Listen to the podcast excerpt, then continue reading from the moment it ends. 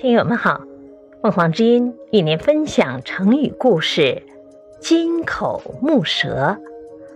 解释：以木为舌的铜铃，即木铎，古代施行政教传部命令时所用，指宣扬教化的人。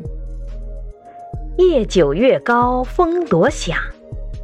在铜钟的家族中，有一种称为铎的，它的式样像钟。但个头很小，上面有孔，装上木柄，可以执在手中。铎里装有铎舌，摇动时铎舌撞击铎壁而发出清脆的声音。有以铜为舌的，称为金铎；有以木为舌的，称为木铎。按今天的叫法，它是一种大铃铛。铎还有一个重要用途是用于军中发令。按古代军法，五人为伍，五伍为两，两的长官称司马，司马执铎，发布军令，必奋铎以警众。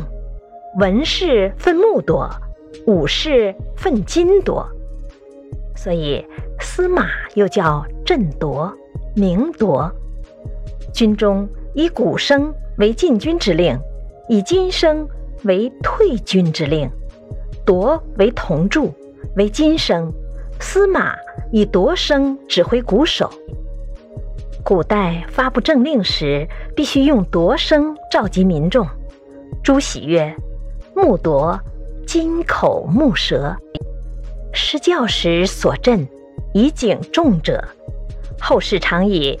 金口木舌，代指传教布道之人，故而《论语·八修》篇云：“天将以夫子为木铎。”孔夫子自喻为天的代言人了。感谢收听，欢迎订阅。